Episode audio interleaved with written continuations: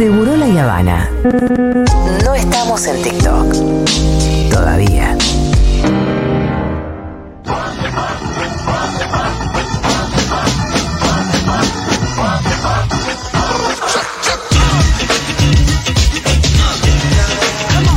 Y acá seguimos, seguro la Habana, nos queda un ratito de programa por delante.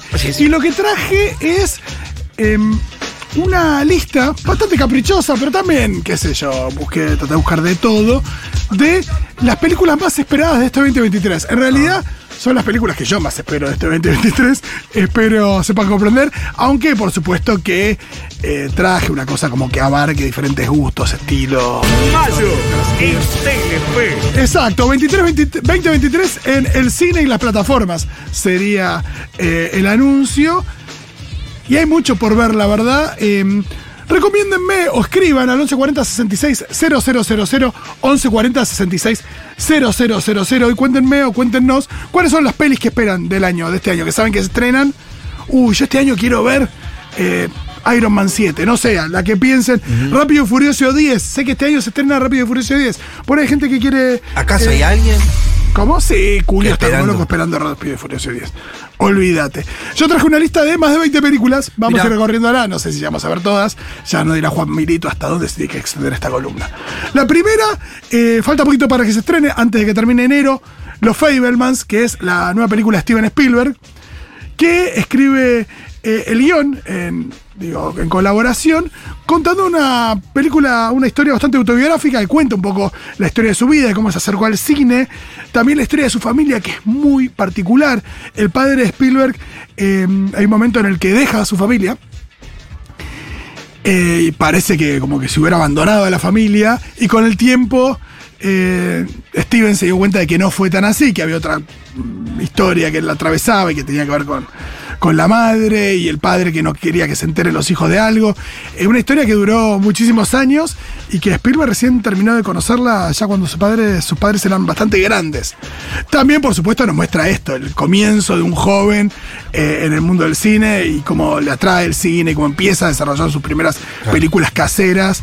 Así que yendo a ver Los Fablemans, la nueva película de Steven Spielberg, que además tiene a Michelle Williams, tiene quizás la última colaboración con eh, John Williams a cargo de la composición de la música de sus películas, así que imagínense que allí estaremos.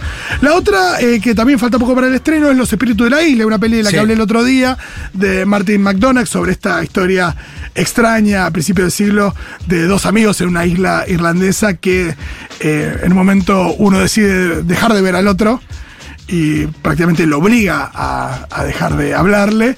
Y eso genera mucha angustia en la otra persona. Están Brendan Gleeson, está Colin Farrell, que está genial en esta película. Probablemente gane el Oscar por su papel. Eh, más a mitad de año, igual vamos, no, no están ordenadas cronológicamente ni nada. A mitad de año nos vamos a encontrar con la nueva película de Indiana Jones, la quinta película de Indiana Jones. Después de. ¿Quién la interpreta? ¿Quién- Harrison Ford, con Harry casi Ford. 80 años, vuelve Sí. a interpretar a Harrison que Ford. ya era el hijo. Indiana Jones. Sí, Está el hijo de Indiana Jones en, el- en- en la cuarta. Me parece que en la quinta no lo van a Ah. mostrar. eh, porque aparte Shia LaBeouf, el actor, está con muchísimos problemas con la ley. Eh, pero bueno, esto, Harrison Ford, eh, en una nueva aventura de Indiana Jones, que nos presenta a Indiana Jones ya en la carrera espacial. Algo de eso había en la última con los rusos como Claro. enemigos.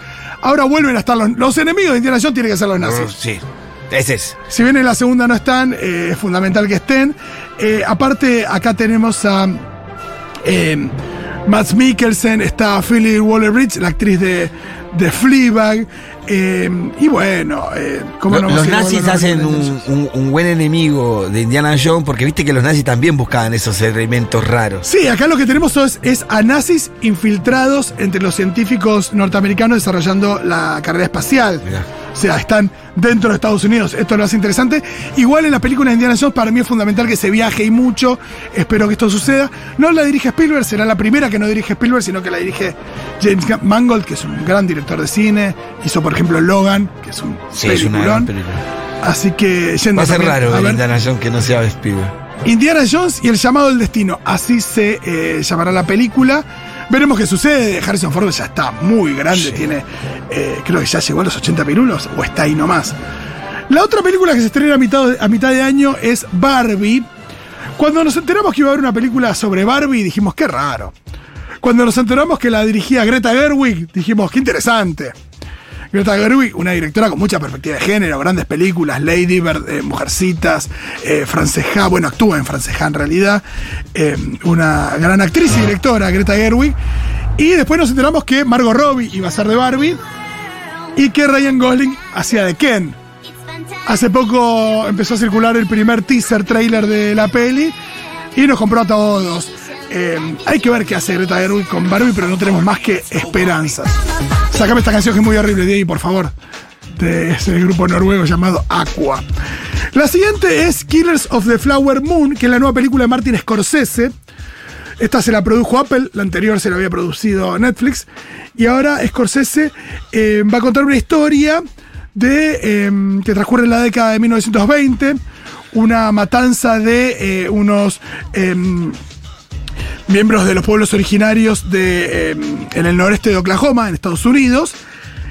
Eh, y eh, la película tiene a grandes actores. Está eh, Leonardo DiCaprio, está Robert De Niro, eh, que vuelven a trabajar juntos después de, de aquella película Mi vida como hijo de hace mucho tiempo. No sé si lo volvieron a hacer hace poco. No. No, los que volvieron a laburar juntos fueron justamente eh, De Niro y eh, Pacino en, en irlandés. Así que esto, una nueva película de mm, Martin Scorsese, siempre yendo, basada en una, una novela sobre este, esta, esta masacre que investigan eh, un par de agentes del FBI, entre ellos J. Edgar Hoover. Seguimos con la nueva película de Christopher Nolan, que se llama Oppenheimer. También hay un teaser trailer donde no se ve prácticamente nada. Y ahí vamos a tener a Killian Murphy, el actor de Peaky Blinders, protagonista de, de Peaky Blinders, Gran actor.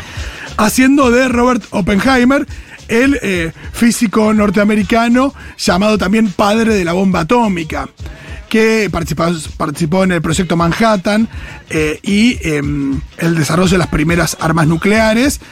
La película, además de em, Killian Murphy, tiene a eh, Matt Damon, Robert Downey Jr., Emily Blunt, Rami Malek, el actor que interpretó a em, Freddie Mercury en la película de em, Rhapsody de Florence Pugh eh, y otros grandes actores. Las películas de em, Nolan nos puede gustar más o menos, pero siempre son una experiencia para ver en cine, unas películas que donde la idea de levantar eh, nada, el culo del asiento y trasladarse una, a una sala de cine siempre está justificada, pues son películas grandes, con grandes presupuestos, apuestas grandes también respecto de la construcción eh, narrativa, eh, imágenes que, que impactan. La atención que vos le pones a algo en el cine no es la misma que la que le pones en todo en tu sillón. No, ni En hablar. Podés poner pausa, rebobinar, volver. Eh, el- el ambiente que se genera en el cine es irreemplazable. Sí, así que eh, seguramente sea una buena excusa para ir una vez más al cine a ver Oppenheimer. Hay otra película que sale a mitad de año que es una continuación que se viene demorando, pero que para mí eh, es una de las películas más esperadas del 2023. Es Spider-Man Across the Spider-Verse, que es la secuela de Spider-Man Into the Spider-Verse, que es una película animada que salió hace unos años de Spider-Man, con una técnica de animación absolutamente revolucionaria, novedosa, que se ajusta mucho a la estética del cómic, pero también dándole un, un salto que tiene que ver con eh, el cine, ¿no? Que cuenta la historia de Miles Morales, este pibe de Brooklyn, hijo de... eh, una madre latina, un padre afroamericano, eh, y que él también puede ser Spider-Man. No hace falta ser eh, em, Peter Parker, rubiecito y Claro. demás. Puede ser un, un pibe de Brooklyn eh, de clase media baja, con una madre latina y un padre afrodescendiente, también em, Puede ser super. Spider-Man. Eh, aparte es una película que se mete de una manera brillante em, respecto de, de- de lo visual en el multiverso y demás. Y acá vamos a tener nuevamente una aventura de Miles Morales eh, en esta secuela. Las películas van a ser tres. Esta es la segunda, ya asegurado una tercera. Así que yendo a ver esta nueva peli de Spider-Man. ¿Qué más? Más llegando a octubre vamos a tener la segunda parte de Duna de Denis Villeneuve. La película tiene a Timothy Chalamet, a Zendaya y muchísimos otros actores de renombre en la segunda eh, parte de la que por ahora es un díptico, no es una trilogía de eh, adaptaciones de eh, la novela de Franz Herbert, de mm, Duna, una de las Duna. novelas de ciencia ficción más famosas. Había Duna. tenido, sí, exacto, tuvo en su momento una adaptación llevada al cine por David Lynch. Alejandro Jodorowsky quiso hacer también una versión, no la hizo nunca. Eh, y finalmente Villeneuve, que es un director adecuado para esto, eh, se la puso al frente. Esta es la segunda parte. Exacto. La primera parte era una. Era, nos sumergía en el mundo. En el de mundo, sí. eh, te queda como un sabor a, a poco, como Sí, que te queda muy a mitad de camino de decir, pará, dame algo más. y gana de ver más acción también. Es una película que nos metía a ese universo que Claro. tenía acción, pero sabíamos que podía haber mucho Claro, más. todavía está a cuenta gotas en la primera cosa. Y Yo la vi tres veces. ya. Mirá, tres veces Tres veces la vi ya. ¡Oh, la mierda! Sí, sí, me gustó, la vi tres veces. Porque eh, viste que yo te aprendí de vos, viste que te perdés cosas, Sí. detalles, encontrás escenas en la primera parte de la película que después significan mucho para vos. Ah, Totalmente. claro. Al mismo tiempo vos la viste bastante seguidas, pero también lo que sucede con el cine, y esto posta es muy importante, que no es la misma una película cuando lo vemos hoy que cuando lo vimos hace cinco años. No. En nuestra vida no era la misma. Me- me- me- el me- contexto no es el Claro, mismo. Me pasó con Avatar.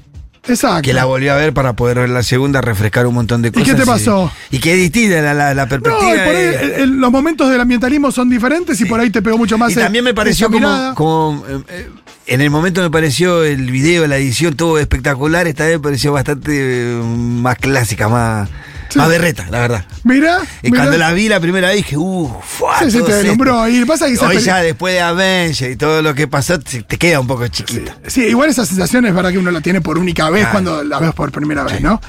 La siguiente es una película muy interesante que se llama Next Goal Wins, que significa básicamente gol gana.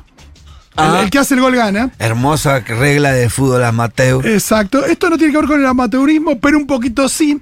Es una película que cuenta una historia real. Está dirigida por Taika Waititi, que es un director eh, neozelandés que hizo las últimas dos películas de Thor, hizo Jojo Rabbit, hizo eh, una película que se llama Lo que hacemos en las sombras sobre vampiros, que es muy graciosa.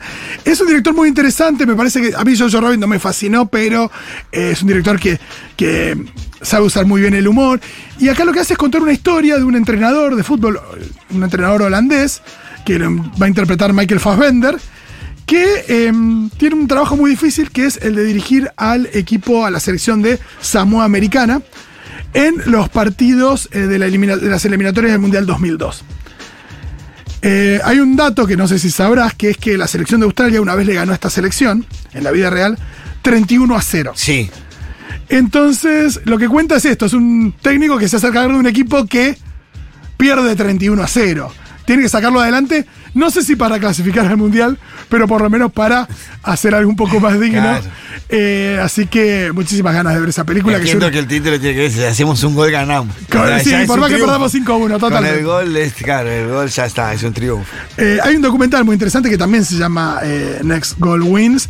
Si quieren, véanlo. Si no, esperen a la peli, que creo que sale en abril afuera. Hay que ver cuándo la tendremos por aquí. La siguiente, vos me dirás, Juan Milito, cuánto tiempo tenemos, pero yo la verdad que traje muchas películas. ¿Qué quieren que les diga? Eh, está mandando los mensajes a la gente a ver qué película quieren ver este año. Además, por si me olvido alguna. Seguimos, The Killer. The Killer o eh, El Asesino o El Matador es la nueva película de David Fincher, el director de Pecados Capitales, de Zodíaco, de La Habitación del Pánico. Tremenda un película. Gran director de cine. De suspenso. Red Social también hizo. Eh, hace cine de todo, tipo también. Pero las dos primeras son muy bien. Eh, totalmente. Y esta nueva película está inspirada en una novela gráfica. También lo va a tener a Michael Fassbender. Que cuenta la historia de un asesino solitario y frío que siempre la espera a su próxima víctima y que entra en una crisis moral y psicológica eh, por eh, nada, tomar conciencia de qué es lo que hace. Al estar basada en una novela gráfica, imaginamos una carga estética re fuerte. Yo no, no leí la novela gráfica, pero hay algo ahí de cine noir y demás que Fincher va a ma- manejar de manera magistral sin ninguna duda. Así que yendo. Esto también tiene que ver con la nueva película de tal chabón que uno admira. Por ejemplo, Le Fanatic es de Wes Anderson. Este año van a tener una nueva película de Wes Anderson que se va a llamar Asteroid City, Ciudad Asteroide. Hay que ver si ese es el nombre que le ponen. Que es una película que nos va a llevar al año 55 a un pueblo en la mitad del desierto norteamericano donde se hace una convención dedicada a la observación de fenómenos astronómicos, ¿no? Eh, gente que le gusta mirar las estrellas, que le gusta pensar en también en quizás en eh, cuestiones de ovnis y demás.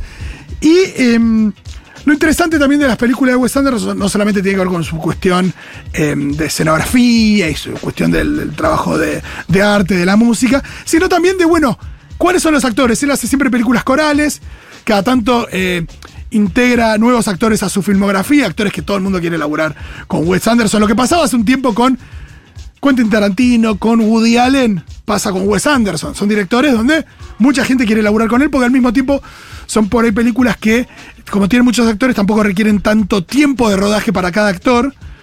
Entonces por ahí participar, vas un par de veces y ya participas en una película y sabes que son personajes que son inolvidables por el vestuario, la escenografía, el maquillaje y todo, ¿no? Acá vamos a tener a Margot Robbie, que va a laburar con él por primera vez, Scarlett Johansson, Tom Hanks, nunca laburó Tom, Hanks. Con eh, Wes Anderson, Willem Dafoe, que ya es un habitué, eh, Tilda Swinton también, Edward Norton, Brian Cranston, que creo que nunca laburó con Wes Anderson, Maya Hawk, eh, Hope Davis, Adrian Brody, que también es un em, colaborador frecuente, Jeff Goldblum, Matt Dillon, Jason Schwartzman, que está prácticamente en todas las películas de Wes Anderson, Steve Carell, Jeffrey Wright. Steve Carell creo que entró acá a reemplazar a Bill Murray, que le agarró COVID eh, durante el rodaje, así que me parece que con eso tiene que ver la aparición de Steve Carell en esta nueva película de Wes Anderson, que no tiene fecha de estreno, pero imagino que antes de la mitad de año la podremos ver.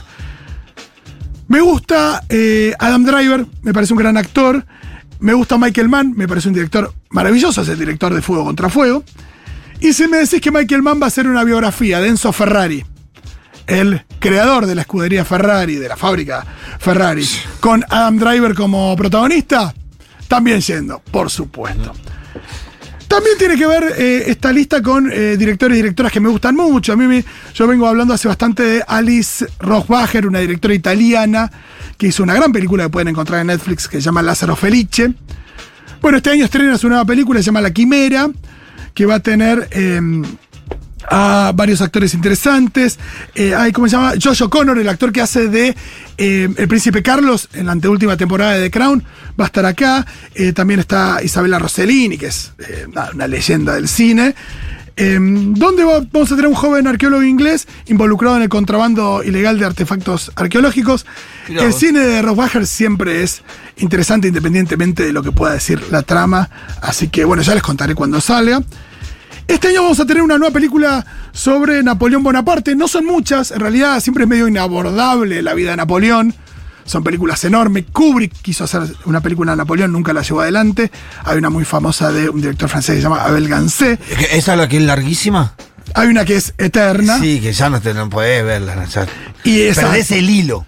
Eh, y acá vamos a tener a eh, Ridley Scott, el director de eh, Es un, Gladiador. es un personaje histórico que falta la representación. Sí, hace mucho. Bo- Y ahí vamos a tener a. Ridley Scott, que es el director de Gladiador, ni más ni menos, entre otras increíbles Ah, películas. Blade sí. Runner, Alien, Los Duelistas, Cruzada.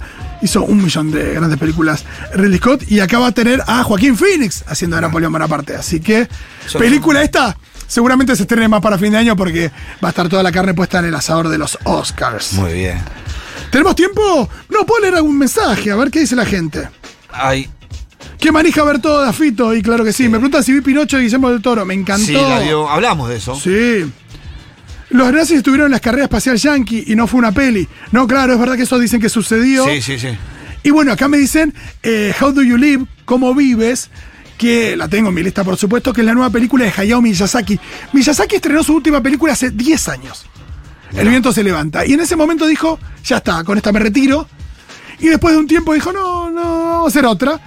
Y se puso a laburar en Cómo Vives, que es una película que ya tiene fecha de estreno para mitad de año. Así que esto en Japón o en algún festival, así que probablemente tengamos que esperar más cerca de fin de año para poder verla. Pero como Loques esperando la última película de Hayao Miyazaki. Fito, ¿podrías recordarme dónde busco tus recomendaciones? Mira, todas estas por ahora son imposibles porque no se estrenaron, salvo Los Fablemans, que está en Torrent, y salvo Los Espíritus de la Isla, que también está en Torrent. Después todas estas están por salir. ¿Y dónde encuentran mis recomendaciones? Yo en general recomiendo mucho la plataforma Just Watch, se escribe Just Watch. Eh, hay, hay app y también hay una página. Y ahí se meten y lo que hacen es ponen qué plataformas tienen. Tuki, tuki, tuki, tuki, tuki. Pones o todas las plataformas donde quieras buscar. Y eh, te va tirando los estrenos en todas las plataformas día a día. Ah, y también bueno. si vos buscas, no sé, decime una película, Gladiador, pum, enter y te dice, mira, está en HBO Max y en Star Plus. Y ahí ya sabes en cuál está. Fui a ver el otro día la que me recomendaste que ya la había visto mil veces, cuestión de honor. Fui acá y la vi esa noche cuando la dijiste, la fui a buscar. Mirá qué lindo. Bueno, me recomiendan también Bo is Afraid, la nueva película de Ari Aster, eh, el director de Midsommar. Claro que sí, yendo también. ¿Qué más? Eh, Triángulo de la Tristeza, Triangle of Sadness. Es verdad, es una película. Yo ya siento que eso fue un estreno que ya pasó porque acá estuvo en cines en la semana de Cannes, también se consigue para bajar. Pero sí, acá el otro día la mencionamos, es la nueva película de eh, sí, de Rubén Oslund, el director de Force Majeure. Qué ganas de ver Barbie, claro que sí. Y acá me dicen peli no, pero The Last of Us. Claro que sí. Este domingo, el 15, Pedro Pascal, Bella Ramsey, también conocidos como el príncipe Oberyn de Game of Thrones, Sí. el que la montaña le aplasta la cabeza. Sí. Y eh, Liana Mormont, la joven eh, Mormont a la que le van a pedir ayuda. Dice, yo, Jon Snow, te banco. Y pero me planto con mi metro cincuenta de estatura frente a todos los dragones que hagan falta.